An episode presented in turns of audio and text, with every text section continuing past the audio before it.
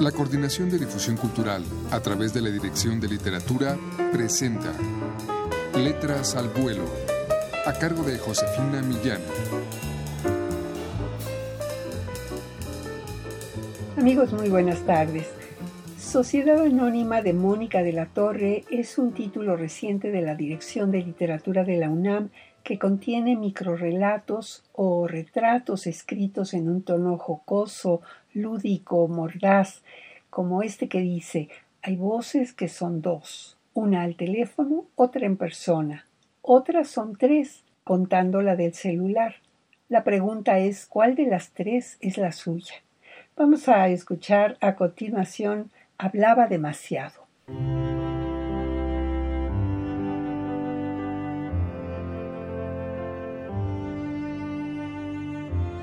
Hablaba demasiado. En otras palabras, como escucha, era terrible. Podía ser encantadora, pero si alguien la intimidaba, hablaba sobre sí misma sin parar. Contaba historias interminables, historias que era imposible interrumpir, historias que en su recuento aprisionaban a quien las escuchara. Tenía varias mañas. Aquí va una que no dije en su funeral. Por décadas estuvo obsesionada con una verruga que decía tener en la punta de la nariz. Llegué a pensar que se trataba de una alucinación. Se la trataba de quitar con pinzas. Al desayuno se aparecía con una compresa remojada en alcohol tapándole la nariz. Como anoréxica, que simplemente no puede ver su cuerpo tal y como es, en su caso, su nariz era el objeto de las distorsiones. Personalidad de dimensiones descomunales. Aunque era pequeña, era delgada y medía solamente unos 60. Durante mi niñez sentía como si en la casa solo hubiera espacio para ella. En una escala del 1 al 10, su entusiasmo y mal carácter de entonces medían 11. Le gustaban las pieles, las joyas, la porcelana y la lencería fina. Le encantaba ir de compras. Conmigo siempre andaba las carreras, pero escoger una manzana en el supermercado podía llegarle a tomar siete minutos. Escondía bien su inseguridad. Su madre le dijo que nunca encontraría marido ya que leía demasiados libros.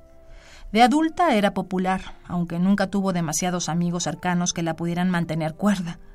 Respetaba a los intelectuales, pero nunca fue snob. Le intrigaba lo mismo una conversación con un chelista que con el operador de un elevador, si es que ambos tenían buen sentido del humor y buenas historias que contar. Mantenía un impresionante equilibrio de ira y alegría. Su enorme optimismo era su motor. Sus ojos siempre brillaban, y nadie me echaba más porras que ella. Le gustaba la pintura, el teatro, la ópera, la danza moderna. Le encantaba hablar de libros y empezaba cada una de sus conversaciones sobre algún libro recitándome el currículum del autor. Hablaba como si estuviera ayudándole al autor en cuestión a conseguir trabajo y fuera yo la encargada de su contratación.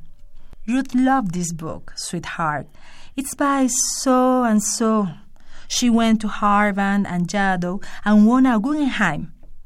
Cuando tenía 80 años y mi padre quería que se mudaran de Nueva York a Florida, ella le dijo, Over my death body. Pero al final, el que se murió fue él y la que se mudó a Florida fue ella. Incluso le llegó a gustar. La edad la endulzó.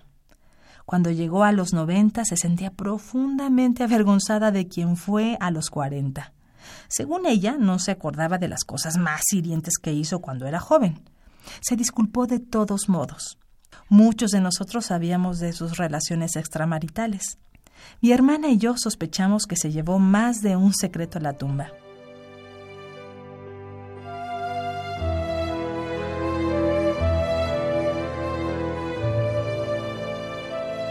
Hemos escuchado de Mónica de la Torre, hablaba demasiado Mónica de la Torre nació en la Ciudad de México en 1969 y radica desde 1993 en Nueva York.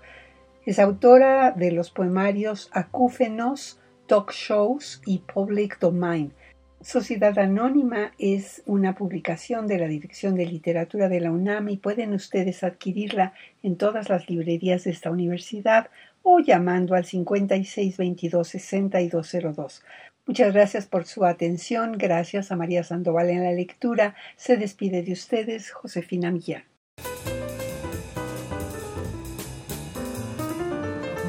La Coordinación de Difusión Cultural a través de la Dirección de Literatura presentó Letras al Vuelo, a cargo de Josefina Millán.